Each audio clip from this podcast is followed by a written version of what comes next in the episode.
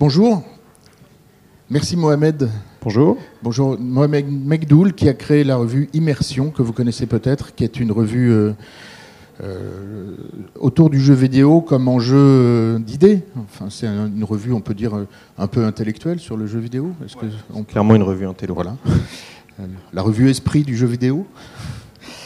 Euh, merci Mohamed d'ouvrir aujourd'hui beaucoup de sujets qui mériteraient euh, de parler beaucoup plus longtemps qu'une heure, mais c'est le principe de nos rencontres du mardi. Euh, ça nous donnera plein d'idées. Donc, la culture du jeu vidéo par Mohamed Mekdoul. La revue existe depuis un an. Un an à peu près, oui. Et il y a deux numéros. Il y a deux numéros. Voilà. bonjour. avant même de commencer à parler, je vais vous montrer une petite vidéo. Ça dure trois minutes. Euh, et puis, enfin, je vous laisse regarder et puis on, on, on commencera juste après.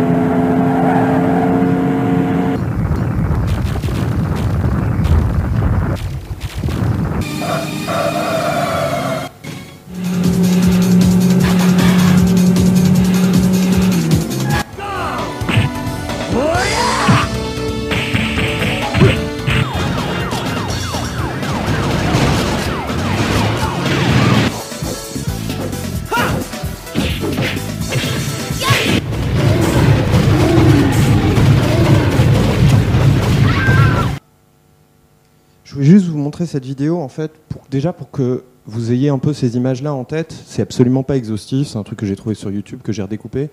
Euh, donc c'est un peu un panorama euh, de l'évolution graphique des jeux vidéo. La question des graphismes dans le jeu vidéo, c'est essentiel. C'est pas le cœur, mais c'est essentiel. Juste pour savoir, est-ce qu'il y a parmi vous des gens qui jouent aux jeux vidéo?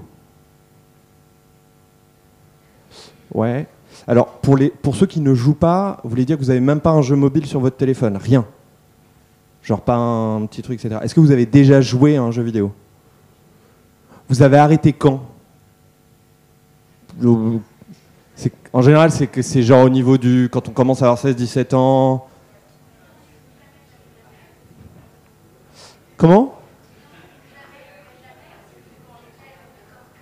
Ok, d'accord. Donc ça peut arriver quand même. Ok. Euh... Ça, c'est pas en plein écran. À deux secondes, là. Pourquoi ça se met pas en plein écran? Tac. Ok, non, mais c'est juste pour savoir un peu à qui j'avais euh, à qui j'avais affaire. Euh, donc euh, là, je vais vous parler en fait du. Je vais essayer de vous dresser une espèce de panorama un peu comme ça, un peu rapide, sur ce que c'est que le jeu vidéo à la fois en tant que phénomène culturel et en tant que production culturelle. je vais me présenter. Donc moi je m'appelle Mekdoul Mohamed, j'ai un profil, peut-être un peu atypique ou j'en sais rien. En tout cas euh, j'ai arrêté les études pendant très longtemps et j'ai repris très tard, autour de 23-24 ans. Avant ça j'ai pas mal travaillé, notamment j'ai fait, du, fait du dessin, j'ai fait beaucoup de, trucs autour de, l'image. Puis j'ai été aux Arts décoratifs de Paris où j'ai étudié la photographie et le cinéma. Et en sortant, je depuis que je suis sorti, je travaille dans le cinéma.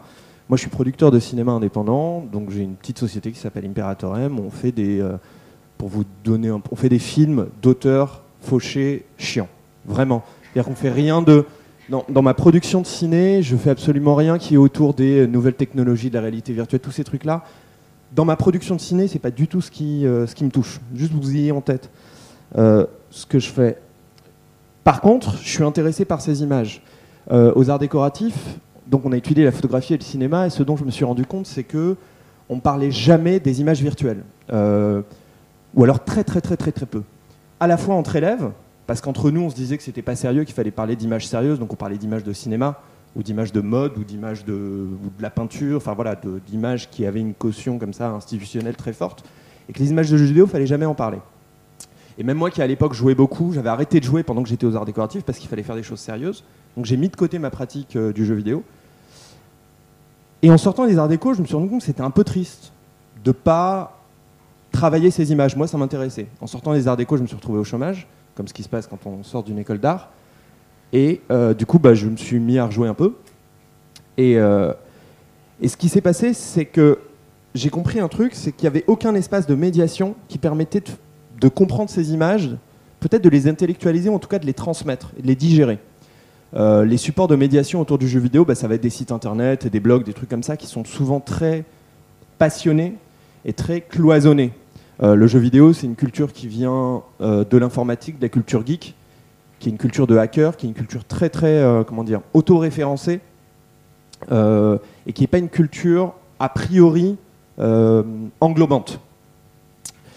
Et du coup, les, joueurs de jeux vidéo, comme en plus on les regarde mal, du coup ils se renferment entre eux, ils se parlent entre eux, ils ont des codes entre eux, et ils parlent pas au monde. Moi, le but quand je crée cette revue, donc qui s'appelle Immersion,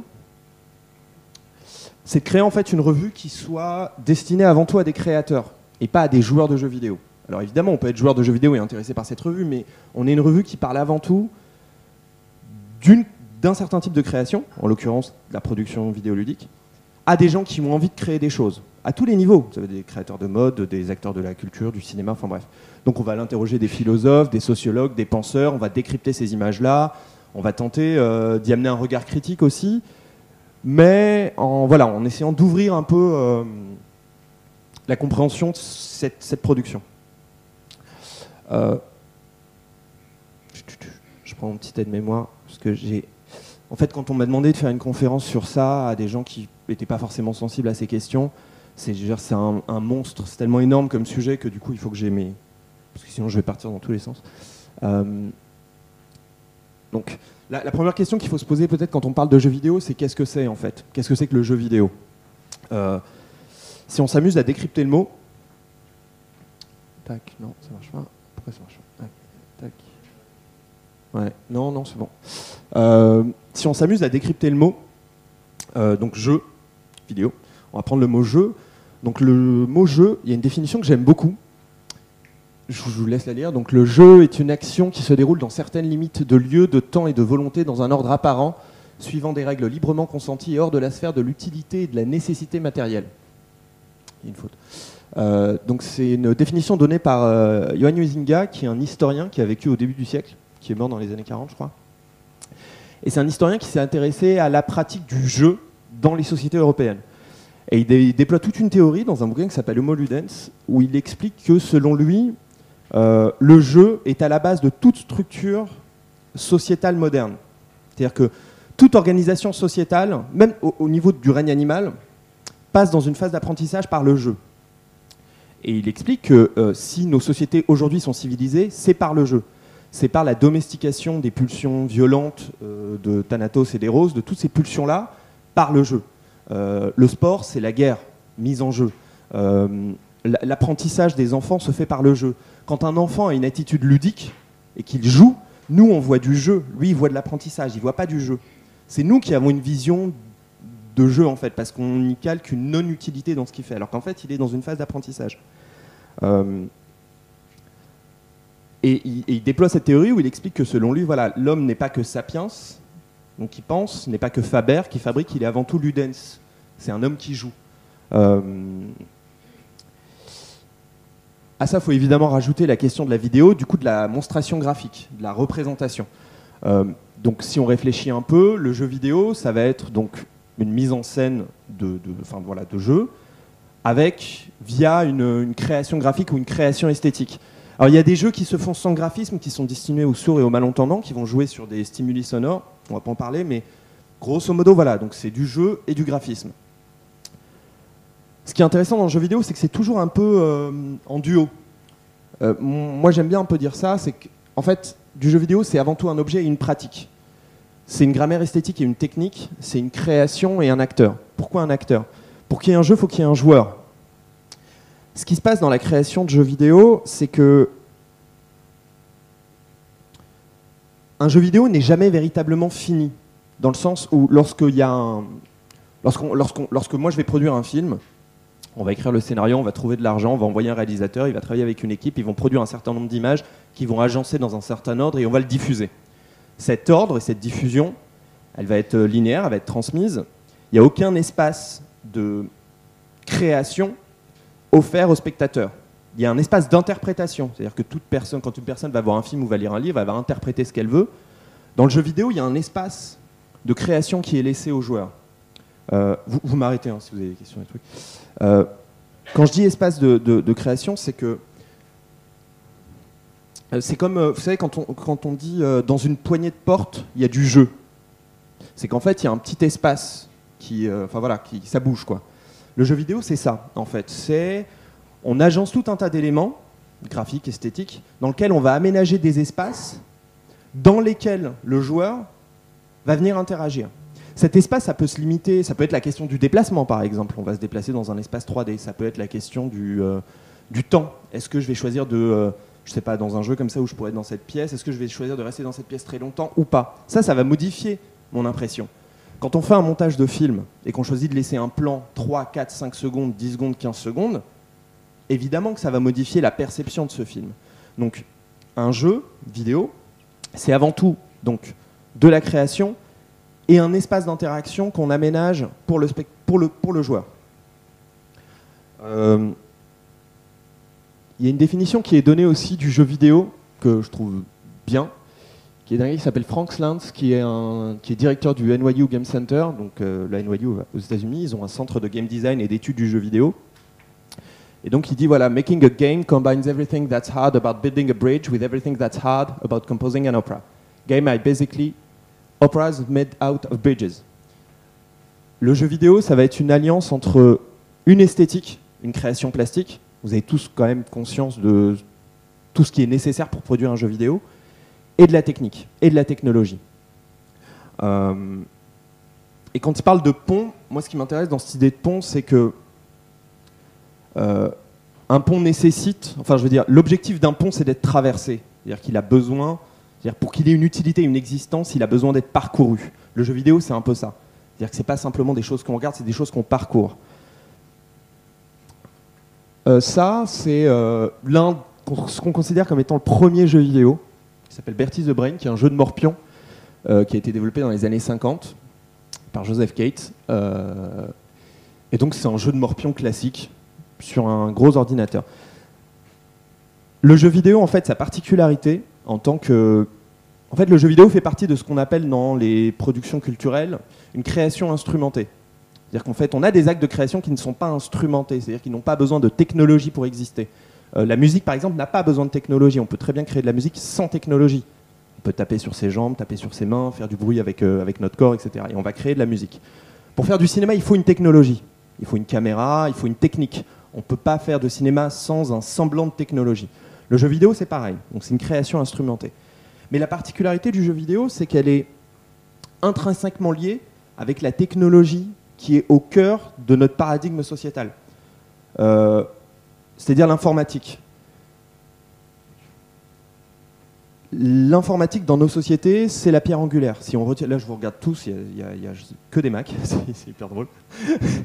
Et, euh, si on retire l'informatique à notre société, notre société s'effondre. C'est-à-dire qu'on retourne, c'est-à-dire qu'il y a, un, je sais pas, en tout cas, il y a un changement radical de paradigme. Cette unité technique qui permet l'organisation de notre société, elle est aussi à la base de ce que c'est que le jeu vidéo. Ce qui est intéressant, c'est que les premiers jeux vidéo, ils ont été développés par des fabricants d'informatique pour promouvoir leur technologie. Euh, les mecs développaient des transistors, des nouveaux, des nouveaux systèmes de calcul, etc. Et puis pour les rendre un peu ludiques et pour les rendre un peu sexy, ils faisaient des petits jeux et puis ils, présentaient ça dans les salons. Et, ce dont se sont rendus compte les, développeurs de jeux à l'époque, c'est que les gens venaient pour jouer au jeu, mais on n'avait rien à faire des transistors en fait. Et c'est à partir de là qu'une industrie est née. Et du coup, ça, amène tout un tas de réflexions sur euh, qu'est-ce que c'est que le jeu vidéo en tant que pratique et comment est-ce que le jeu vidéo peut, en tout cas moi c'est une thèse que je défends, comment la pratique du jeu vidéo peut permettre aussi une certaine compréhension euh, de ce que c'est que notre société. Euh, ça serait comme de dire de, euh, l'instrument principal de notre société, c'est l'informatique. Pour comprendre l'informatique, je ne vais pas simplement m'en servir, je vais jouer avec. Et quand on joue avec un outil, on comprend peut-être un peu mieux comment la société est structurée. Alors, je, vais trop vite ou ça va? Vous avez des questions, non? Euh, alors, il y a donc il y, a, les jeux vidéo. Qu'objet, et ensuite il y a l'acte de jouer. Donc moi je définis ça comme ça. Jouer un jeu vidéo, c'est avant tout l'acte de s'approprier une création instrumentée. Donc ça rejoint ce que je disais juste avant, c'est-à-dire qu'on prend une création et on se l'approprie. Et là-dedans, on s'aménage un espace et on le crée. Parce que le jeu vidéo, au fond, c'est une création instrumentée, mais qui est incomplète. C'est-à-dire qu'un jeu, pour exister, il a besoin d'être joué. Toutes les parties vont être différentes. Un film est toujours le même. L'image, ce serait comme de dire, voilà, euh, au fond, euh, un jeu vidéo, c'est un peu comme si quelqu'un avait tourné les images d'un film et qu'il les donnait au spectateur et que le spectateur les agençait comme il voulait. Si je simplifie un peu. Et cet acte-là de création crée un rapport très particulier à l'œuvre, qui est en général un, rapport d'appropriation très très bizarre. Quand les gens jouent aux jeux vidéo et qu'ils ont une expérience vidéoludique, ils parlent souvent en jeu. Ils disent j'ai fait ci ou j'ai fait ça, j'ai parcouru tel espace. Euh, et il y a bah, je crois qu'il n'y a aucune production culturelle qui déploie cet acte d'appropriation-là au niveau des spectateurs. On va voir un film, euh, on lit un livre, il y a une distanciation. Le jeu vidéo permet d'une certaine manière d'incarner l'œuvre culturelle en, en, place. Euh, il y a pour, reprendre un peu ce que je disais juste à la, fin du point juste avant, quand je disais que le jeu vidéo permettait aussi de comprendre un peu mieux peut-être la société, c'est qu'il y a un philosophe qui s'appelle euh, Bernard Stiegler. Est-ce qu'il y en a qui le connaissent? Non c'est un, philosophe français qui est encore vivant, qui travaille sur euh, notamment les médias, la représentation, et, euh, qui déploie une, une, réflexion sur, attention, il n'y a pas de vision morale là-dedans, mais sur comment est-ce que les technologies influent sur les savoirs. Euh, il parle notamment de la question des savoir-faire, et il explique que l'apparition au 19e siècle des technologies euh, mécaniques, en fait des machines, a débarrassé les hommes, les femmes, d'un certain nombre de tâches liées au, savoir-faire, des tâches répétitives. La mécanisation, en fait, elle a libéré les hommes de ça. Du coup, il y a eu progressivement une disparition d'un certain nombre de savoir-faire qui ont été transmis à la machine. Cette disparition des savoir-faire, elle a libéré du temps pour tout un tas d'autres choses. Hein. Il ne s'agit pas de dire que c'est bien ou pas, qu'on sait moins faire les choses. Il y avait plein de tâches qui étaient aliénantes, qui ont été euh, débarrassées par les, dont les machines nous ont débarrassés.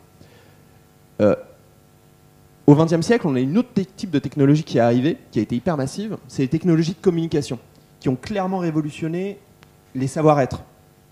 Les savoir-être, c'est comment est-ce que les conventions sociales se transmettent. Et euh, pour être un peu caricatural, grosso modo, c'est mai 68 ce qui permet d'une certaine manière mai 68 et l'affranchissement d'un certain nombre de codes euh, culturels et sociétaux dans les années 60, c'est les technologies de communication en fait. C'est la musique, c'est le rock, c'est la télévision, c'est le fait qu'on puisse voir comment ça se passe ailleurs.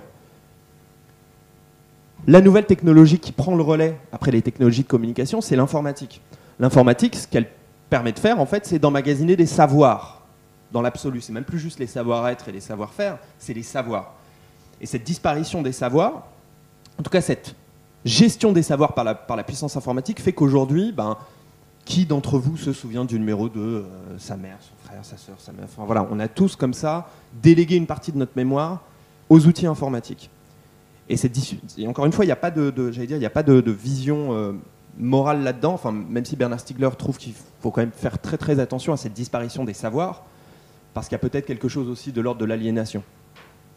Et moi, ce qui m'intéresse quand je, pars de ce truc-là, et puis je réfléchis à ce que c'est que le jeu vidéo, le jeu vidéo, c'est avant tout un apprentissage. C'est ça qui est intéressant, c'est que le jeu vidéo va être dans, son, dans sa pratique le cœur. Euh, les game designers, donc qui sont les, personnes qui ont en charge la, création des jeux, travaillent essentiellement sur un truc euh, qu'on appelle la courbe d'apprentissage. C'est-à-dire qu'en fait, un jeu doit commencer un peu simplement, et puis progressivement, on doit apprendre de plus en plus de choses et déployer tout un tas, tout un tas de savoir-faire dans le jeu. Et c'est ça qui crée qu'un jeu est intéressant. Un jeu qui est difficile tout de suite, ça va créer des problèmes, etc. Et un jeu où on a l'impression de rien apprendre, on s'ennuie. Donc c'est intéressant comment est-ce que le jeu vidéo va venir détourner ce que c'est que l'informatique, c'est-à-dire une capture des savoirs et une mise à disposition des savoirs, mais, euh, mais j'allais dire sans nous pousser forcément à apprendre. Au fond, on pourrait très bien tout déléguer à nos ordinateurs. Et va quand même nous remettre dans une position où il faut apprendre. Il y a des jeux aujourd'hui, euh, très connu, si vous n'avez pas une pratique du jeu vidéo euh, régulière, vous, êtes dépassé. C'est-à-dire que vous, ne savez pas manipuler, vous ne comprenez pas comment l'espace est, est, mis en scène, etc. D'ailleurs, c'est ce qui fait que beaucoup de gens ne se remettent pas à jouer parce qu'ils ont l'impression d'être dépassés, etc. J'aime bien aussi cette phrase. Là où la narration de cinéma oscille entre léthargie et attention, celle du jeu vidéo, évolue entre hyperactivité et hypnose. Euh, c'est quand même deux états différents, mais moi je ne sais pas lequel me fait le plus peur en fait. C'est-à-dire que, évidemment, quand je lis hyperactivité et hypnose, c'est peut-être un peu flippant, mais léthargie et attention, c'est aussi un peu particulier. C'est-à-dire que le rapport passif qu'on peut avoir à une production cinématographique, ce rapport un peu d'hypnose, un peu particulier, je, enfin voilà. En tout cas, c'est. Euh, ah, euh, oui, ben, ouais. ouais. Euh, là, on va rentrer un peu plus en détail dans, ce que c'est que le jeu vidéo aujourd'hui. Le jeu vidéo, pour simplifier, on peut imaginer qu'il y a quatre typologies aujourd'hui, en, en, 2018. On a ce qu'on appelle les jeux solo, donc qui sont avant tout des aventures solitaires qui peuvent durer un quart d'heure ou 80 heures qui peuvent être aussi bien des jeux euh, à monde ouvert où on va recréer un morceau de monde dans lequel on va insérer une histoire, insérer un personnage dans lequel on va se déplacer, que euh, Candy Crush. Candy Crush, c'est une expérience solo. Tout ça, c'est des jeux vidéo. C'est aussi ça qui est un peu, un peu relou avec le jeu vidéo, c'est que c'est une appellation qui est tellement large euh, et que la majorité des gens ont une image de ce que c'est que le jeu vidéo, un peu à la manière dont, euh, je sais pas si je vous disais gastronomie, vous pensez McDo. C'est un peu ça. Le jeu vidéo aujourd'hui, il a cette image. Quand on dit jeu vidéo, on pense évidemment ben, euh, à tous les blockbusters un peu qu'on voit affichés un peu partout, ici et là. Et en fait, on ignore complètement tout le reste de la production, qui est beaucoup plus massif en plus. Il y a beaucoup plus de production indépendante, euh, ou même pas forcément indépendante, mais en tout cas de plus de production d'auteurs. C'est clairement ça. Il y a des jeux vidéo d'auteurs, et il y a des jeux vidéo euh, mainstream et des blockbusters. C'est comme dans le cinéma, et c'est comme dans la musique, et c'est comme dans tout.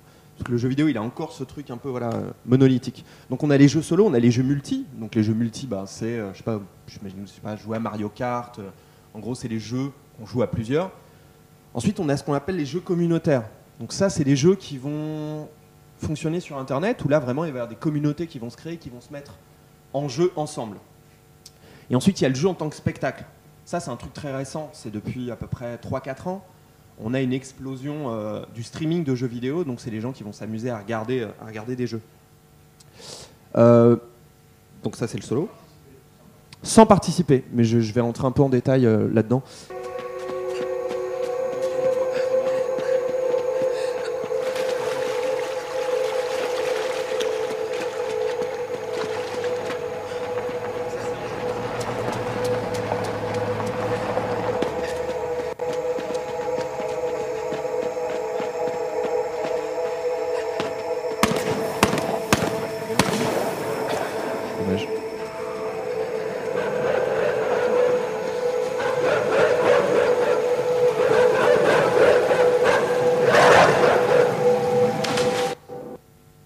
Ça, c'est un jeu qui s'appelle Inside, euh, qui a été développé par un studio danois. C'est dommage qu'on voit pas très bien.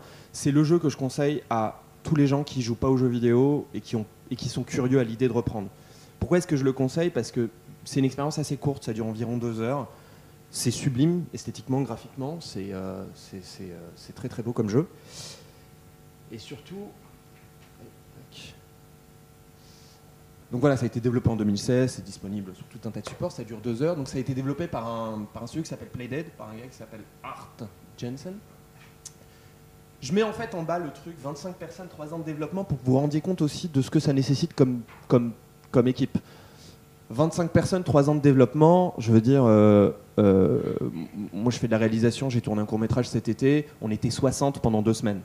Donc en fait 25 personnes pour faire un jeu, c'est rien, c'est très peu, c'est une toute petite équipe trois ans de développement. Donc c'est un, jeu qui vient du Danemark. Et donc c'est un, un, jeu voilà, où on incarne un petit garçon, on se déplace comme ça sur un plan horizontal, un peu à la Mario, avec tout un jeu de perspective et de relief. C'est une espèce de plan séquence continu où on a ce petit garçon, il n'y a pas un seul dialogue, il n'y a pas une seule séquence d'action.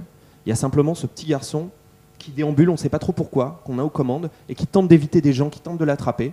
Et son but, c'est de rentrer dans un bâtiment, on ne sait pas trop pourquoi, pour libérer des gens. Et le jeu est toute une réflexion autour de l'aliénation de la société. Enfin bref, il y, a toute une pensée d'auteur qui se cache derrière ce jeu. Je vous conseille vraiment d'y jouer. Enfin, si vous avez un smartphone, il faut vraiment l'acheter parce que c'est, euh, je veux dire, esthétiquement, euh, il y a vraiment quelque chose qui se passe. Je reviens un peu sur euh, l'origine de la création de ma revue. Il y a un truc un peu d'évent. Je veux dire, je ne fais pas cette revue pour l'argent. Faire un magazine papier aujourd'hui, ça n'a aucun sens si je le fais, il y, a vraiment un truc un peu évangélique, c'est-à-dire, moi je trouve ça, j'ai toujours trouvé très triste que euh, des créateurs ignorent une partie de ce qui se fait en termes de production culturelle. Et quand je parle de créateurs, c'est à tous les niveaux, pas simplement des gens qui font de l'image. Euh, on ne peut pas passer à côté de création. On peut passer à côté de plein de jeux, parce qu'il y a plein de jeux qui n'ont pas forcément d'intérêt, comme on peut passer à côté de plein de films. Mais il y a comme ça des choses qu'il faut avoir vues. Euh, je sais pas, il faut avoir vu 2001 Odyssée de l'espace, il faut avoir écouté euh, Thriller de Michael Jackson, et je pense qu'il faut avoir joué à Inside. En plus, vous n'avez pas d'excuse, c'est un jeu qui est assez simple à jouer. Euh, je vais vous montrer un autre jeu juste après. Inside, c'est clairement un chef-d'œuvre. Euh,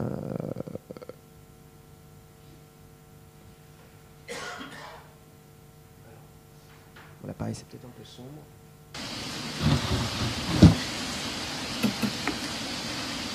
I spent a lot of time in Great Grandma Edie's room.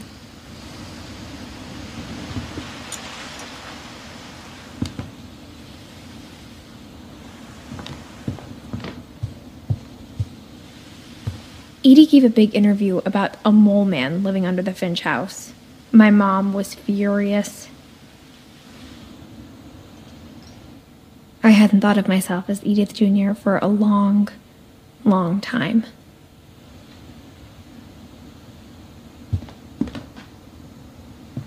When Edie told people Sven was killed by a dragon, she could also have said he was building a dragon shaped slide that collapsed. She could have, but she didn't.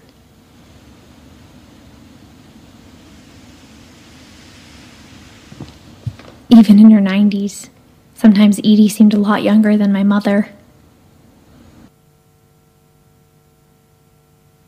Donc ça, c'est un jeu qui s'appelle What Remains of Edith Finch, euh,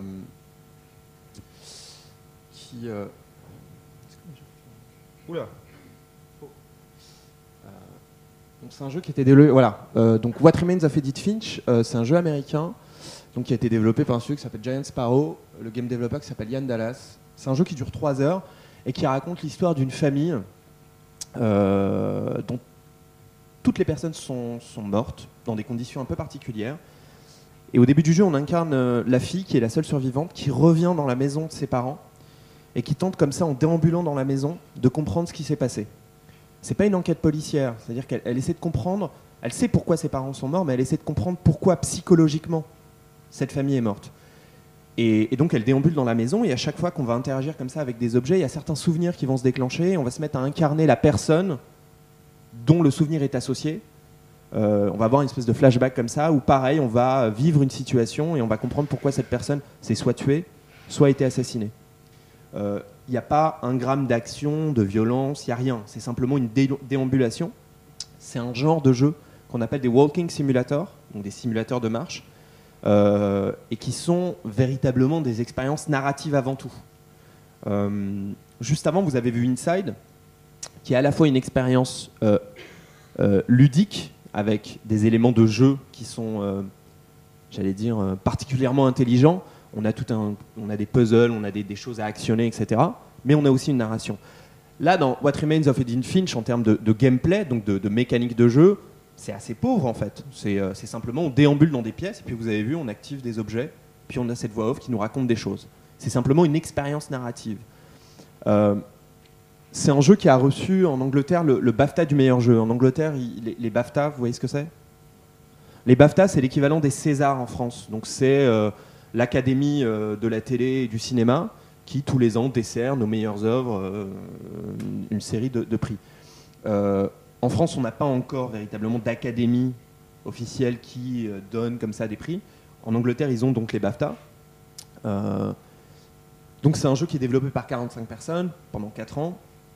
C'est un jeu indépendant aussi et qui dure environ 3 heures. Euh, je vais vous montrer maintenant un autre jeu qui est sorti très récemment. Look like you need a new mirror. Always something going on around here.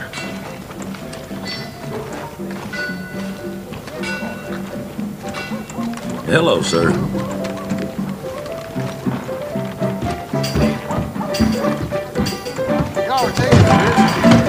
Good to see you again.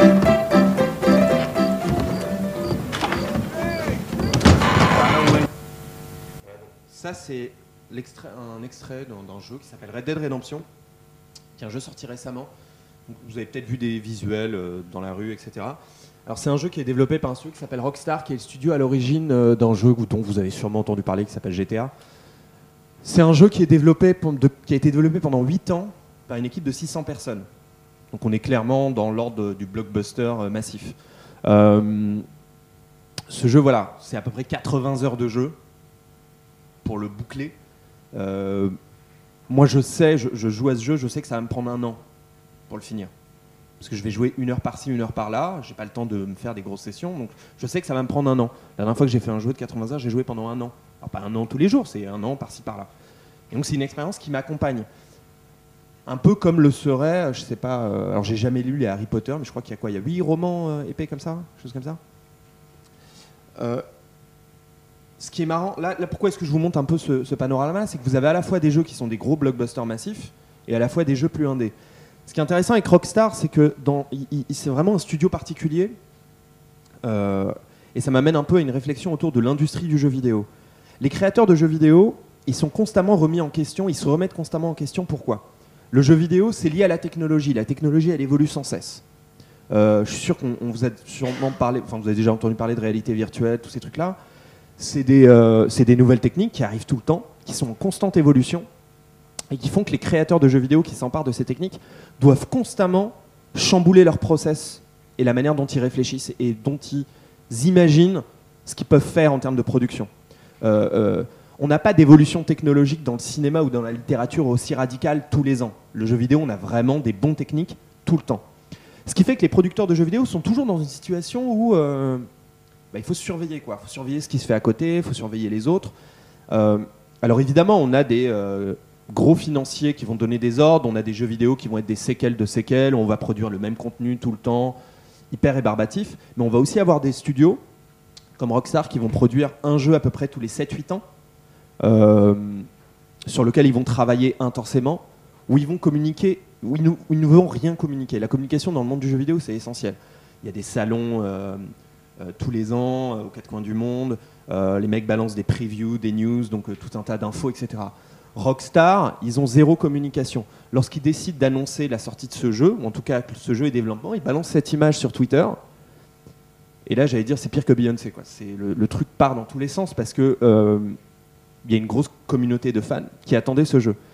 Et ce jeu-là, il a une particularité, c'est qu'on s'attendait à un jeu d'action. euh, donc dans le monde du Far West, un jeu dans lequel on incarne un cowboy, qui est le deuxième épisode d'un jeu sorti donc il y, a, il y a 8 ans plus tôt, 9 ans plus tôt. Et donc c'est un jeu de Far West euh, où on incarne un cowboy comme ça dans un entre le 19e et le, début du 20e siècle et il nous arrive une aventure. Et, et là où les gens s'attendaient à revoir un espèce de jeu d'action, euh, Rockstar a pris un peu le pari de combiner tout ce qui se fait un peu de de dingue auprès des jeux indépendants, notamment toute cette dimension de walking simulator, donc de déambulation. Là, c'est pour ça que je vous ai montré une séquence en fait où le personnage avance et juste se déplace. C'est pas un jeu qui fonctionne où sa, mécanique narrative va être l'action. C'est un jeu, même si c'est un très très gros jeu, hein, qui, euh, je veux dire, euh, il y c'est c'est 800, enfin ouais, c'est c'est 800 millions de dollars de budget. Euh, bon, rentabilisé en trois jours, le jeu se, vend très bien. Mais c'est les mecs qui vont tout de suite se dire, ok, en fait, on va faire un walking simulator à gros budget. Et c'est ce qu'ils font. Voilà, je m'en mêle un peu les pinceaux, mais. Bon, après, vous avez les jeux multi. Là, je rentre peut-être pas en détail. Donc, c'est les jeux, voilà, euh, type Mario Kart, etc. Il y en a qui sourient, il y a des souvenirs, je crois. Euh, Ensuite, on va voir les jeux communautaires. Donc, les jeux communautaires, c'est, vous avez tous entendu parler de World of Warcraft. Donc, c'est ces jeux où on va avoir des dizaines de milliers de personnes qui vont se retrouver dans un. En fait, c'est des jeux mélangés à des réseaux sociaux, en fait, quand on réfléchit bien. C'est Facebook qui rencontre euh, des jeux. Et du coup, les gens se retrouvent, décident de faire des choses ensemble, échangent ensemble, communiquent ensemble. C'est un peu ce qu'on euh, montre comme, euh, comme épouvantail quand on montre, on dire que le jeu vidéo, voilà, c'est des gens qui euh, perdent leur temps dans des espaces virtuels, etc. Pour, j'allais dire, pour parler de ça, il y a plein de problèmes avec le jeu vidéo. Il y a un gros problème dans la représentation des femmes, clairement. Il y a un gros problème de, j'allais dire, de, de sexisme dans la représentation. Il y a des problèmes de représentation dans la production du jeu vidéo, etc. il y a plein d'acteurs qui font tout pour essayer de solutionner ça. Il y a des problèmes de racisme. Des problèmes de, problèmes de représentation des minorités. Je veux dire, à chaque fois qu'il y a des jeux qui se passent avec des. Enfin, je ne parle pas des Arabes, les Noirs, c'est toujours hyper caricatural. Euh, il y a des problèmes de repré- il y a des problèmes d'addiction aussi. Euh, mais tous ces problèmes-là, en fait, quand on remarque bien, c'est les problèmes de la société. C'est-à-dire qu'en fait, ils, existent dans le monde du jeu vidéo, mais parce qu'ils existent ailleurs. Je travaille dans le cinéma, le sexisme dans le cinéma, c'est pas anecdotique. Enfin, on l'a vu là récemment avec, euh, avec les scandales, mais en fait, ça existe. Et le jeu vidéo, c'est la même chose. On a tous ces problèmes-là, mais qui sont en fait les, problèmes de la société. Euh, donc c'est pour ça en fait que pour moi, les problèmes dans le jeu vidéo, c'est des non-sujets. En fait, soit on choisit de traiter les problèmes d'addiction, mais dans ce cas, on parle de tous les problèmes d'addiction dans la société. Si on choisit de parler, parler de violence, on parle de tous les problèmes de violence. Mais, euh, mais voilà. Et ensuite, on a, euh, depuis un certain temps, le jeu vidéo spectacle. Je vais essayer de m'attarder un tout petit peu plus là-dessus. Donc, est-ce que vous connaissez Twitch? Est-ce qu'il y en a qui connaissent Twitch? Ouais? Ok. En fait, Twitch, c'est une plateforme de streaming, donc comme peut l'être YouTube, sauf que c'est essentiellement du streaming live. Et sa particularité, c'est que c'est essentiellement des streamers de jeux vidéo. Donc, c'est des gens qui vont se filmer en train de jouer, qui vont filmer leur partie et qui vont la mettre à disposition de spectateurs. Donc, c'est une plateforme qui a été rachetée par Amazon en 2014. J'aime pas trop les statistiques, mais ça permet quand même de poser un peu le truc pour un, 1 milliard. Il y a 140 millions d'abonnés, il y a 2,2 millions d'utilisateurs, il y a 15 millions de spectateurs par jour qui regardent en moyenne 80 pardon, 95 minutes. Donc c'est- grosso modo c'est la durée d'un film.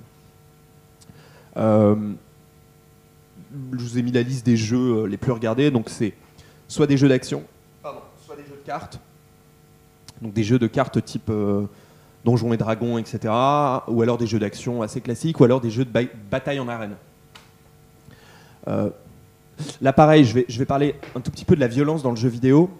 Euh, en fait, le jeu vidéo, c'est de la violence, c'est vrai. C'est de l'action, c'est vrai. Mais j'allais dire. euh, en fait, quand on réfléchit bien, les plus anciens jeux de plateau sont des métaphores de la guerre. Je parle des échecs. C'est une métaphore de la guerre, c'est incroyablement violent. On tue la reine, on prend le fou, enfin voilà. Et, et- et- et cette représentation-là, elle existe évidemment dans le jeu vidéo, c'est-à-dire qu'il y a- cette question de l'action, mais qui, encore une fois, c'est, euh, je veux dire, euh, c'est simplement ce qui est le. En fait, ce qui est terrible, c'est, ce qu'on est en fait. Les êtres humains sont à la fois violents, sont intéressés par la violence et par le cul. Et voilà, c'est comme ça. Ça connecte avec ce qu'on disait l'autre jour. Ce qui se passe dans l'armée et dans l'industrie du porno, c'est ce qui va se passer dans l'industrie de la mode ou ailleurs euh, cinq ans plus tard. Donc vous- on est un peu obligé, non pas de regarder des films porno, euh, c'est privé, euh, chacun fait ce qu'il veut. Et, et pour ce qui concerne l'armée, on n'est pas obligé d'aller courir dans les, voilà, tuer des gens. Euh, cela dit, il y a un truc qui je, je- fais juste une, autre incise. On est le 13 novembre aujourd'hui. Vous avez vu l'affiche en face là? Calage criminel, nouvel album, 23 novembre.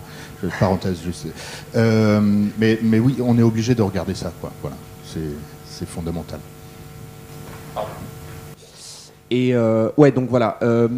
Aujourd'hui, donc le, le, le, le, le, le- le- le spectacle du e-sport tel qu'il est monté dans les plateformes de streaming, il est aussi joué dans des stades.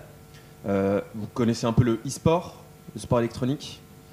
Donc pour résumer, donc le sport électronique, c'est une discipline qui va euh, réunir donc dans des stades en physique des gens qui vont venir assister à un spectacle de jeux vidéo. Donc à des compétitions de jeux vidéo sur tout un tas de jeux. On va avoir des, des équipes on va avoir des équipes avec des bannières, on va avoir une économie, on va avoir des costumes, on va avoir des sponsors. Il y a le PSG, le PSG là, c'est un peu iconique, qui a créé sa première équipe de e-sport là, il y a un peu moins d'un an. Ils sont très mauvais, mais euh, très très mauvais. Mais, euh, mais ça dit un peu ce qui se passe.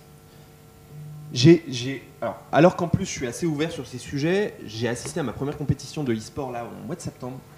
J'avoue que j'y allais reculons. Vraiment, alors, alors que voilà, j'essaie de me dire, bon, attends, euh, je vais quand même être curieux, etc. Et franchement, j'y allais reculons. C'était donc c'était à Londres, donc au Wembley Arena, donc c'est à côté du, du stade de Wembley, c'est à près 15 000 personnes, donc c'est une grande salle de spectacle. Et c'est toute la journée, on, a des matchs qui s'enchaînent. C'est-à-dire que c'est pas un match comme un match de foot, on a voilà.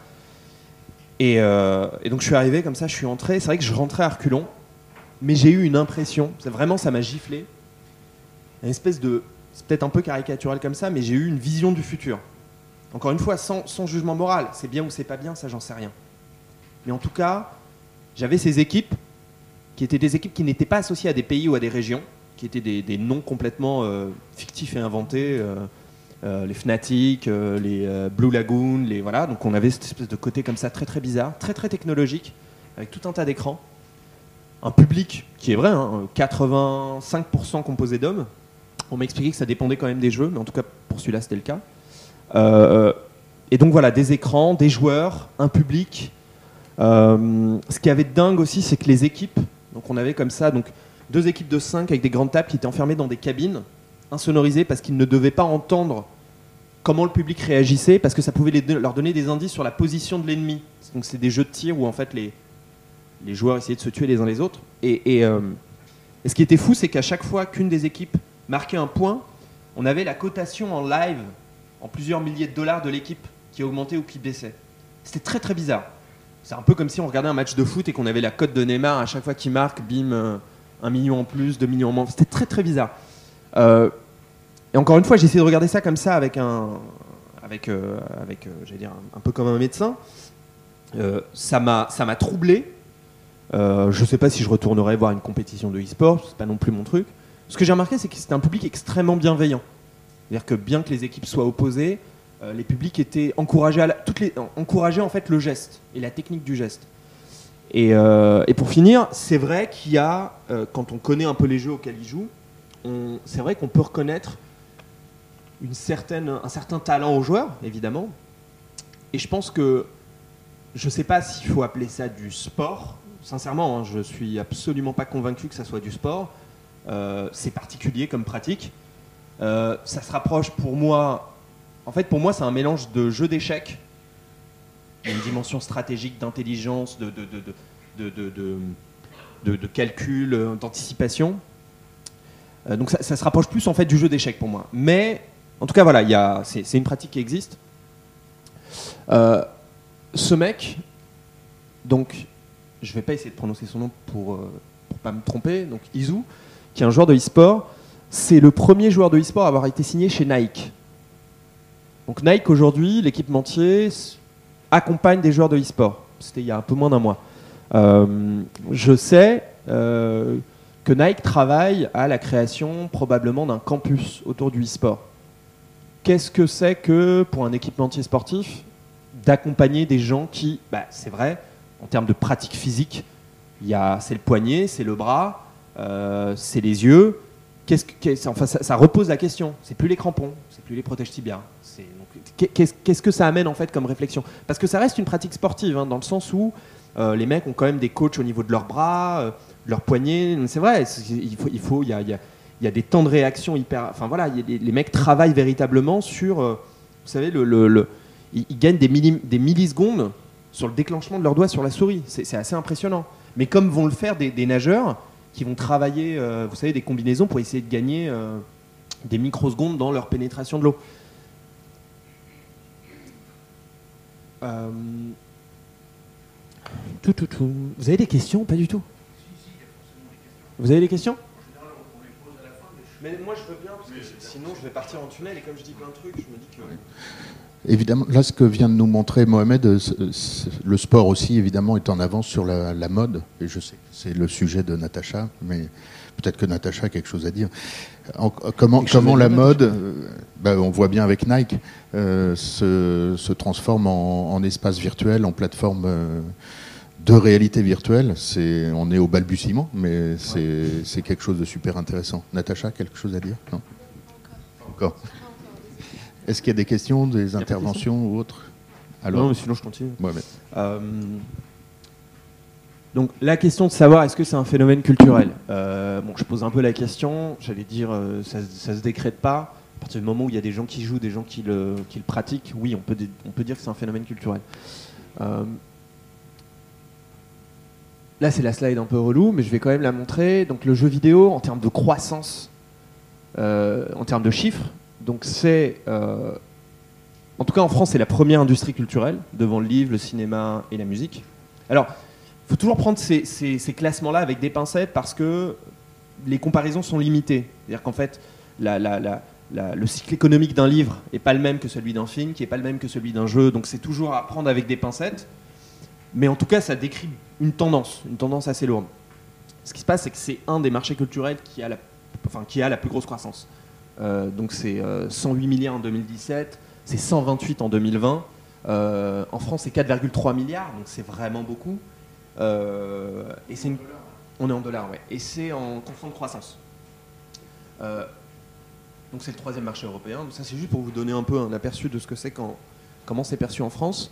Ah non merde, je voulais pas la montrer cette slide. Je voulais d'abord poser des questions. Peut-être vous avez vu. C'est quoi l'âge moyen d'un joueur? Non mais sérieusement, l'âge moyen d'un joueur selon vous c'est quoi? C'est 18, 20, vous avez vu, c'est 35 ans. En fait, l'âge moyen d'un joueur de jeux vidéo c'est 35 ans. C'est pas 18, c'est pas 19, c'est 35 piges. Euh, donc ça, déjà, ça met en perspective. hein. Combien de femmes jouent aux jeux vidéo? En pourcentage? Il y a quelqu'un qui a lu la slide, merde. Putain, rapide, hein. C'est 44%. 44% des femmes jouent aux jeux vidéo. Alors. Oui, pardon, 44% des joueurs de jeux vidéo sont des femmes. Euh, bon, je vais montrer ma slide en fait. Euh, euh, alors, 53% de la population française a joué à un jeu ces six derniers mois. Donc ça fait 31 millions de joueurs. 75% des 25-44. 44% des joueurs sont des femmes. Ouais. Attends, attendez, attendez.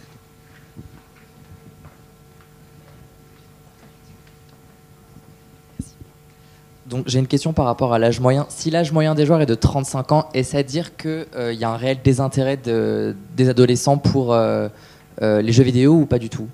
Non, non, pas du tout. En fait, ce qui se passe, c'est simplement que, euh, en fait, c'est lié en fait à l'âge du médium, et que simplement, du coup, on a, on a une, une- on a de plus en plus de vieux. Je me mets dans les vieux, parce que pour un joueur de jeux vidéo, je suis un vieux, euh, qui vont continuer à jouer. On va avoir une pratique qui va être différente. On va avoir des jeux qui nous sont dessinés, qui sont différents. Mais les plus jeunes continuent de jouer. Il n'y a aucun problème là-dessus. Mais simplement, en fait, on a un vieillissement qui est lié au vieillissement de la population. Je crois que l'âge moyen en France, c'est 44 ans. Donc en fait, c'est pas absurde en fait que euh, et ça continue de vieillir.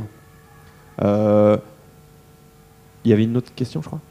Euh, par rapport aux addictions, et si l'âge moyen des, des joueurs est 35 ans, ça Ouais. voudrait dire que même à 35 ans, on- enfin, en fait, l'addiction touche essentiellement plutôt les, les jeunes joueurs ou c'est quelque chose euh, euh, qui, touche, euh, qui touche vraiment les joueurs, euh, enfin, Ah. les joueurs moyens? Ouais, ouais. En fait, la- la- pour, pour parler en fait de la question de l'addiction, moi par exemple, je suis beaucoup plus addict au cinéma qu'aux jeux vidéo.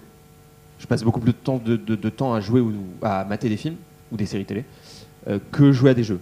Euh, je crois même que je lis plus que je ne joue. Il y a évidemment des gens dont c'est l'inverse. Il y, a- évidemment des gens qui, euh, qui jouent beaucoup plus. Il y a un problème dans la consommation du jeu vidéo chez certaines personnes. Euh, c'est vrai que c'est essentiellement les plus jeunes, j'ai pas les chiffres en tête, mais en tout cas c'est ce que ça indique. Mais j'allais dire en fait le problème de l'addiction, il est à saisir comme étant problème de l'addiction. Et le, problème de l'addiction, donc le phénomène de l'addiction, il va se cristalliser ensuite sur des choses qui sont psychologiquement pas forcément euh, évidentes à déceler. Il y en a, ils vont tendre vers l'addiction, vers, la- vers l'alcool. Il y en a, ça va être, euh, euh, enfin, ça, va être tout un tas. Le sport. Mon frère est prof de sport. Il y a des addicts au sport aujourd'hui. Il y a des gens qui physiquement vont tellement se pousser à bout que ça va. Parce qu'en fait, on va définir l'addiction à partir du moment où ça pose problème par rapport à tout un tas d'autres activités en société. Il y en a qui font tellement de sport que ça, leur crée des problèmes physiques, alors que ce pas des professionnels. Donc, euh, l'addiction au niveau du jeu vidéo, effectivement, elle est, chez les plus jeunes, parce qu'ils sont sûrement les plus fragiles et les plus sensibles. Euh, mais en tout cas, la question de l'addiction au jeu vidéo, moi j'essaie toujours de la déconstruire en parlant de simplement d'addiction qui va se cristalliser dans le jeu vidéo, parce qu'il y a un. Après, j'allais dire pour. pour, euh, pour pour être un peu, euh, j'allais dire, pas négatif, mais en tout cas pour, euh, pour pointer du doigt aussi l'industrie du jeu vidéo, c'est vrai que l'industrie du jeu vidéo, elle travaille aussi à tout un tas de mécanismes euh, qui vont se rapprocher des, euh, des techniques qui sont employées dans les casinos, par exemple, Mm. euh, pour faire en sorte que les, jeux- les joueurs reviennent. Notamment un des jeux auxquels la grande majorité de gens jouent aujourd'hui, c'est Fortnite. Est-ce que vous connaissez Fortnite? Fortnite, c'est un jeu de tir à la première personne de type Battle Royale. Donc en fait, on a, donc ça se joue sur Internet. Et donc on a une cinquantaine, je crois que c'est une centaine de joueurs qui sont euh, déployés sur une carte, donc qui va représenter un territoire avec des maisons, une montagne, une petite forêt, avec une esthétique très bande dessinée. Et, euh, donc le but du jeu, c'est une battle royale, c'est le dernier qui survit à gagner. Et le but c'est de tuer les adversaires. Avec tout un truc autour de la construction aussi. Les, les- les- les- gens qui tirent ont la possibilité de construire très rapidement des baraquements, etc. Donc il y a toute une logique de, à la fois de construction et de tir. C'est un jeu qui est gratuit. C'est-à-dire qu'on va sur Internet, on télécharge le jeu, on y joue. C'est un, freeware. Sauf qu'évidemment, on peut acheter tout un tas de choses dans le jeu. Il y a toute une logique de ce qu'on appelle les loot box. Donc à chaque fois qu'on va tuer quelqu'un, on va récupérer une boîte qui va être une boîte avec un cadeau dedans. Quand on va le déclencher, il va y avoir un petit son sympa qui rappelle les notifications Instagram. Vous savez, celles qui nous font euh, nous sursauter là. Euh, euh, et, tout ça, en fait, c'est des mécanismes qui sont déployés dans certains jeux pour créer effectivement une addiction, mais en fait une addiction qui va être un, j'allais dire comme dans les casinos, quoi. On va, on va pour, pour pousser les gens à revenir jouer et surtout ensuite à dépenser de l'argent. Donc ça va être 5, 5 dollars dans un premier temps, 10 dollars, 15 dollars. Ces jeux-là, qui sont gratuits, c'est la même mécanique que sur les jeux mobiles sur vos smartphones. Euh, c'est des jeux en fait qui, on a, je crois que, je n'ai pas les chiffres en tête, mais c'est dans cet ordre-là, on a 5% des joueurs qui permettent de payer pour tout le monde. Donc on a 5% des joueurs qui vont dépenser plusieurs centaines de milliers de, plusieurs centaines de dollars par mois sur ces jeux gratuits et qui payent en fait pour tous les autres qui ne paient pas. Voilà. Et, l'industrie travaille ça. Il y a certains, il producteurs de jeux vidéo qui, le font et, euh, et, peut-être juste pour finir, il y a un jeu de tir qui est sorti l'année dernière qui s'appelait euh, dans l'univers de Star Wars qui s'appelait Star Wars Battlefront où euh, l'éditeur Electronic Arts qui est un peu perçu comme le diable dans le monde du jeu vidéo, des, gros businessmen qui veulent gagner beaucoup d'argent.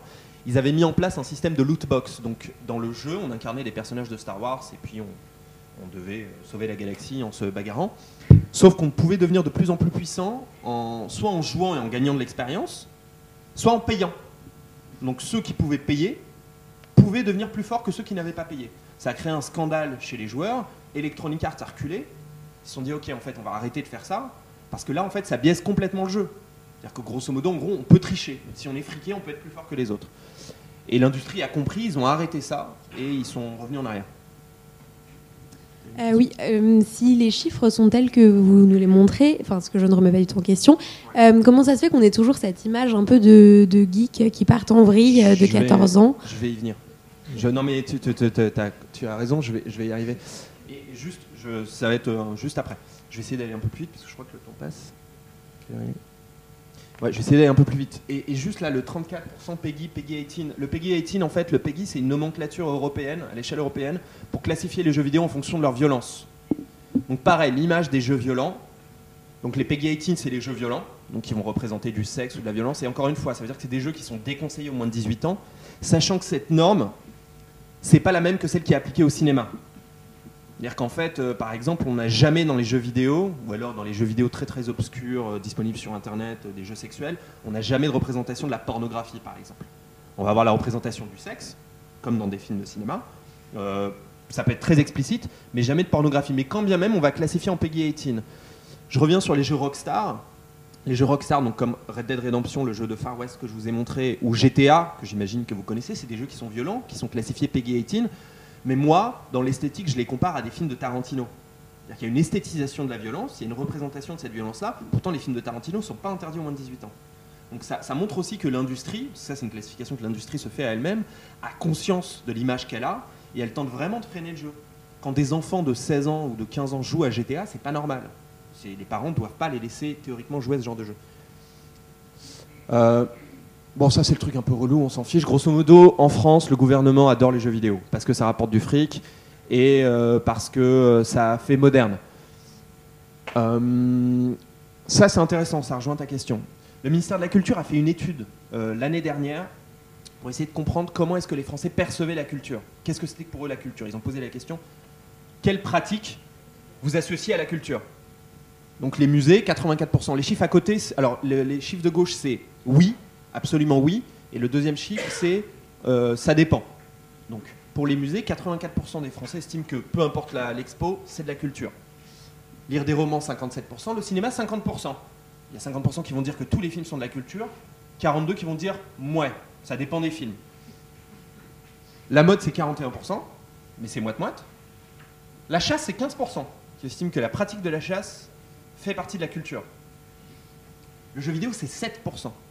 Donc il y a 7% des Français qui estiment que le jeu vidéo, dans tous les cas, c'est de la culture, et 29% qui estiment que ça dépend des jeux. Et la télé c'est 5%. Il y a 5% quand même des gens qui estiment que c'est de la culture. Genre, tout le temps. C'est- c'est- Euh, non, c'est. euh, j'ai- oublié le nom, c'est le ministère de la Culture qui a publié ça, c'est Jean. Je, je- je te donnerai la référence.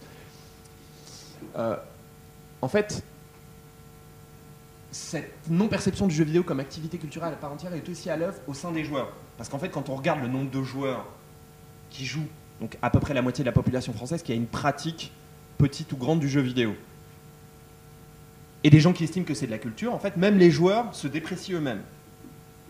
C'est ce que moi j'appelle ça le paradoxe Arte, mais inversé. Vous connaissez le paradoxe Arte? Le paradoxe Arte, c'est quand on fait des sondages sur la consommation de télévision, 80% des gens répondent qu'ils regardent Arte. Mais sauf que dans les stats, c'est pas du tout ce qui se passe. Les gens regardent TF1, regardent Énergie 12. Et en fait, le jeu vidéo, c'est un peu l'inverse. On a plein de gens qui jouent aux jeux vidéo, les stats le prouvent, mais par contre, il y en a peu qui vont l'assumer comme étant euh, une pratique culturelle intelligente, etc. Il y a vraiment un, truc. Donc, alors, c'est lié, je crois, en fait, pour moi, il y a deux, il y a deux raisons à ça. Et, et c'est et c'est marrant, moi, je le vois même. euh, euh, je, moi, je, partage mon bureau avec un, garçon qui, s'appelle Mathieu, qui est un très gros joueur de jeux vidéo, euh, qui travaille dans le graphisme et dans la mode. Il, a, un magazine de mode, il, fait, voilà, il fait du design et tout, ça, tout ça. Mais pour lui, le jeu vidéo, ça reste un truc un peu voilà, d'ado. Mais il joue. Il joue beaucoup, hein. Mais il, ne, qu'il il- alors, là, il commence un peu plus parce que je le, je game mais il, il, euh, il commence à comprendre, mais il a, il a vraiment cette distance. C'est-à-dire pour lui, c'est un peu un truc de, de gamin, quoi. C'est-à-dire qu'à une date, il va pas le dire tout de suite.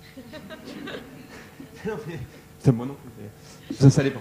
Euh, alors, il y a- en fait, il y, a la- il y a la question en fait, des instances de légitimation. C'est un peu le même process que pour la BD. Par exemple, la, bande dessinée, pendant très longtemps, c'était considéré comme un truc d'ado.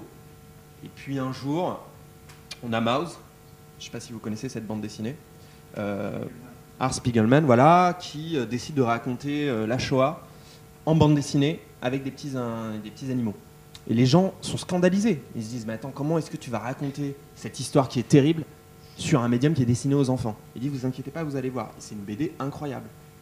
Euh, et à partir de là, il y a vraiment un changement dans les mentalités.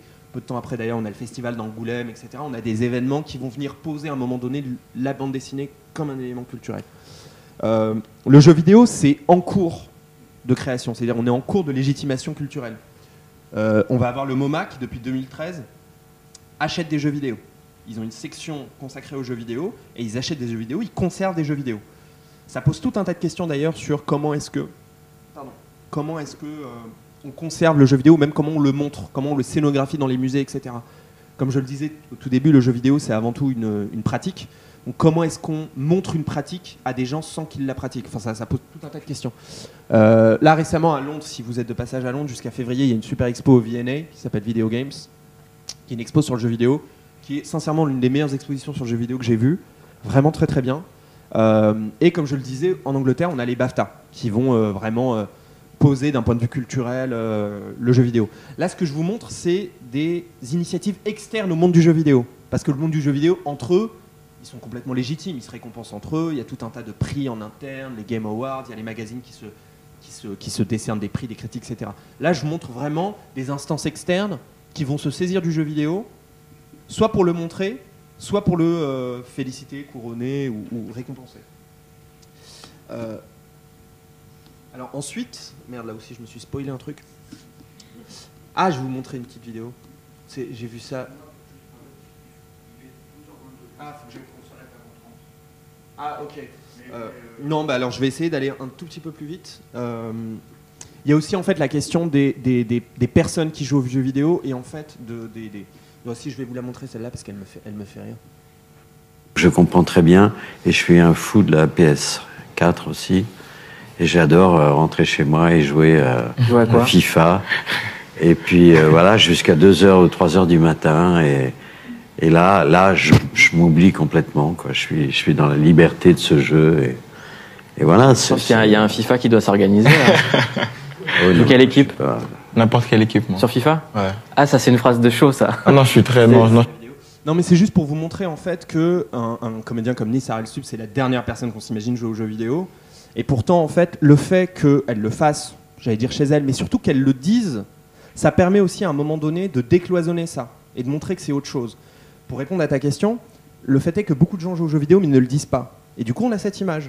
Mais en fait, si autour de toi, je pardon, mais si autour de vous, vous, vous, vous regardez un peu en fait, et vous creusez un peu, vous allez vous rendre compte que c'est beaucoup plus euh, diffus que ça. Et, euh, et voilà. Euh, Il y a aussi un autre truc, c'est que.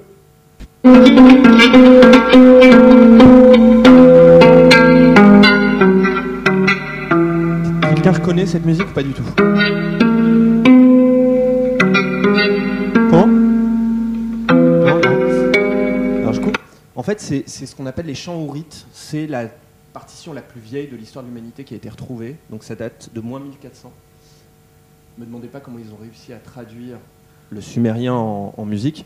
Mais ce qui se passe, c'est que tout de suite, on comprend que c'est de la musique. J'ai pas besoin de vous dire c'est de la musique.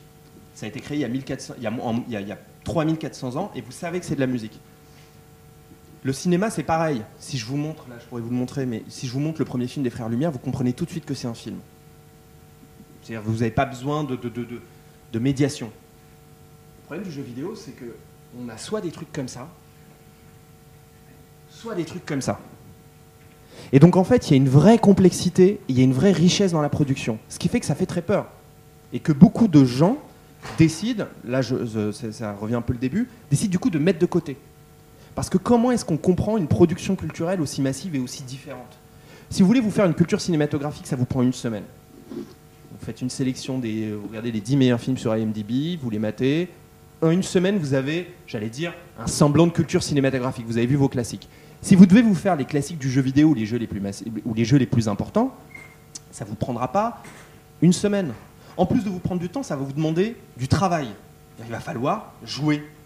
Et je n'aborde même pas la question du matériel, c'est-à-dire qu'il faut accéder à une machine, etc. Donc c'est tout ça en fait mis bout à bout qui fait que il y a une complexité à aborder ces sujets-là et du coup bah, les gens les ignorent et les mettent de côté. Euh, je vais aller un tout petit peu quand même parce que j'ai quand même envie de montrer des, des- des- des pistes en fait à venir, ce qui se passe en fait culturellement. Aujourd'hui, on va avoir des réalisateurs de cinéma. Ça, c'est un extrait d'un, c'est un visuel extrait d'un film de Jonathan Vinel qui s'appelle Martin Pleur, sorti en 2017. C'est un court métrage. Jonathan Vinel, c'est un réalisateur de cinéma indépendant, aussi très très d'auteur. Il y a son premier long métrage qui sort au mois de mai prochain. Euh, il fait un jeu, il fait un film pardon, en utilisant des images issues du jeu GTA. Et c'est un film qui est présenté à la Berlinale. La Berlinale, c'est l'un des plus gros festivals de enfin de- de films à Berlin. C'est l'équivalent de Cannes. Euh, euh, et son court métrage, qui est essentiellement, enfin qui est complètement juste construit d'images de jeux vidéo, qui raconte l'histoire de ce personnage, Martin, qui déambule dans la ville parce qu'il trouve pas ses potes. Et il cherche ses potes. Voilà, c'est une espèce de, c'est une histoire de solitude et de déambulation. Euh, on va avoir ce jeu qui s'appelle Enterre-moi mon amour, qui est d'un développeur indépendant qui s'appelle Florent Morin, qui est un jeu sur mobile aussi pareil. Si vous avez l'occasion d'y jouer, allez-y. Ça se reprend en fait sous c'est une espèce de simili interface de, WhatsApp et ça raconte le parcours d'une migrante qui quitte la Syrie pour rejoindre la France et qui échange par WhatsApp avec son mec qui reste en Syrie. Et son mec lui donne des conseils. Et nous, on joue, en tout cas, on incarne le mec resté en, en Syrie. Et puis, euh, on a notre copine qui s'appelle euh, Nour, qui nous pose des questions. Voilà, à ton avis, est-ce que je monte avec le mec dans le taxi ou pas Qui doit m'accompagner à tel endroit? À ton avis, est-ce que je paye ce passeur-là ou pas? Je sais, c'est un peu bizarre comme sujet. Quand le gars a eu l'idée du jeu, c'est en lisant un article dans Le Monde qui, ra- qui racontait, enfin, qui s'intitulait Itinéraire d'une migrante au travers de son fil WhatsApp. Et il s'est rendu compte que cette histoire était hyper touchante. Et il a décidé, il appelle la journaliste, il lui propose ça, la journaliste, elle lui dit non mais t'es malade, tu vas pas faire un jeu avec l'histoire de cette nana. Il met deux heures à réussir à la convaincre euh, de pouvoir parler avec Dana, donc qui est la personne euh, dont le fil WhatsApp avait été publié sur, dans le monde. Et quand il appelle cette dame, il lui dit, il, m'a raconté qu'en même pas en deux minutes, elle avait dit vas-y, raconte mon histoire. Peu importe comment en fait on raconte mon histoire, le plus important c'est qu'on raconte nos histoires. Et si tu as envie de te le faire par des jeux vidéo, vas-y. Et, ça rejoint euh, Spiegelman et Maus, c'est la même chose en fait. Au départ, ça fait peur. Je suis sûr quand je, au début, vous vous êtes peut-être dit, hein, c'est un peu bizarre, mais je vous assure, c'est une expérience incroyable. Euh, je vais juste vous montrer aussi un dernier truc, une dernière vidéo. Est-ce que vous connaissez le réalisateur de documentaire Haroun Farouki Vous connaissez Haroun Farouki Oui, non Ok, Haroun Farouki, il est mort en 2014. Ça a été un réalisateur de documentaire allemand euh, qui a beaucoup travaillé sur euh, qu'est-ce que c'était que les images en fait de. J'ai l'autre derrière moi. Attends. Je vous montre ce dernier truc parce que il conclut assez bien. Donc il travaille en fait sur la nature des images souvent et l'un de ses derniers boulots qu'il a conduit pendant 10 ans c'est essayer de comprendre ce qu'étaient que les images de jeux vidéo. Je vous demande d'écouter après je vous. I'm just uh, researching these strange new images which are somehow on the verge of competing with and defeating finally the cinematographic photographic image. So the, the era of reproduction seems to be over more or less and uh, the era of uh, construction of, uh, of, of a new world seems to be somehow uh, on the horizon, or not on the horizon, it's already here.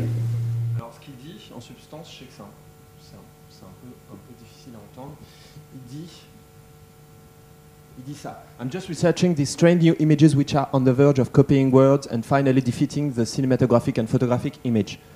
The era of reproduction seems to be more or less over. The era of constructing a new world seems to be somehow on the horizon. Well, not on the horizon, it's already here. Excusez-moi mon accent. C'est peut-être bourré de faute, je l'ai écrit ce matin à fond. Euh, J'ai eu trop de mal à la traduire. Euh, et en fait, c'est vraiment ça. C'est-à-dire qu'en fait, il pose la question de la reproduction versus la construction d'images. Et en fait, le jeu vidéo, c'est essentiellement ça, c'est de la construction. Et en fait, du coup, c'est troublant. Parce qu'on ne sait pas ce qu'on regarde. Vous connaissez cette euh, Instagrammeuse? Elle n'existe pas, on est d'accord. hein ok. Donc, qu'est-ce que c'est qu'une image construite? Et qu'est-ce que c'est qu'une reproduction construite? Ça pose des questions sur euh, l'immortalisation de certaines icônes. C'est Kate Moss. Euh, c'est pour Days Beauty, ils l'ont scanné en 3D et puis ils ont fait comme ça une espèce de vidéo un peu bizarre d'elle. Ça pose véritablement, en fait, j'allais dire, s'il y a une question que vous devez vous poser en sortant, c'est euh, quelles sont ces images? Qu'est-ce qu'elles permettent de raconter? Et surtout, euh, euh, euh, qu'est-ce que ça dit du monde à venir et de la construction des images dans le monde qui arrive? Voilà. Je crois que j'ai fini. Merci.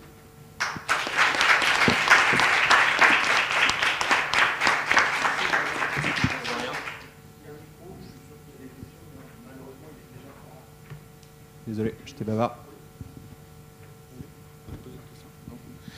Ben, mer- merci beaucoup, euh, Mohamed. On, a plein de choses à lire et, à- ben, ça c'est le Apple TV. L'Apple TV. Mais euh, c'est- ce que, ce que Mohamed nous permet d'ouvrir comme chantier, il est énorme et merci pour ça. C'est euh, de poser les mêmes questions que Walter Benjamin sur euh, l'œuvre d'art à l'heure de sa reproductibilité technique, un grand classique. Et donc euh, penser à ça dans ces termes-là, c'est énorme. Donc euh, Bah ouais. merci beaucoup. Donc euh, tous les enjeux de réalité virtuelle, euh, les technologies, c'est pas des technologies. Voilà, c'est ça qui est, qui est assez fondamental et c'est passionnant. Je, peux juste rajouter un tout petit truc au niveau de. Je sais que souvent on parle de la réalité virtuelle en ce moment. C'est le truc à la mode. Tout le monde parle de ça tout le temps. Euh, c'est important. Je dis pas que c'est voilà, mais simplement pour moi, ça reste simplement un, un outil. La question qu'il faut se poser, c'est véritablement l'enjeu de la construction des images. C'est comment est-ce que ces images sont construites et comment est-ce qu'on se met à représenter des choses. C'est ça l'enjeu. Après qu'on utilise la VR, qu'on utilise autre chose, enfin peu importe. C'est juste qu'est-ce que c'est qu'une image fabriquée et comment est-ce qu'elle est montrée? C'est ça, en fait, c'est ça qu'il faut interroger. Enfin voilà. Merci beaucoup et euh, on, on te réinvitera parce qu'il y, a, y a 15 sujets euh, à, à- à développer euh, dans, dans- dans ce que tu nous as, dans ce que tu, tu nous as présenté. Merci. Merci.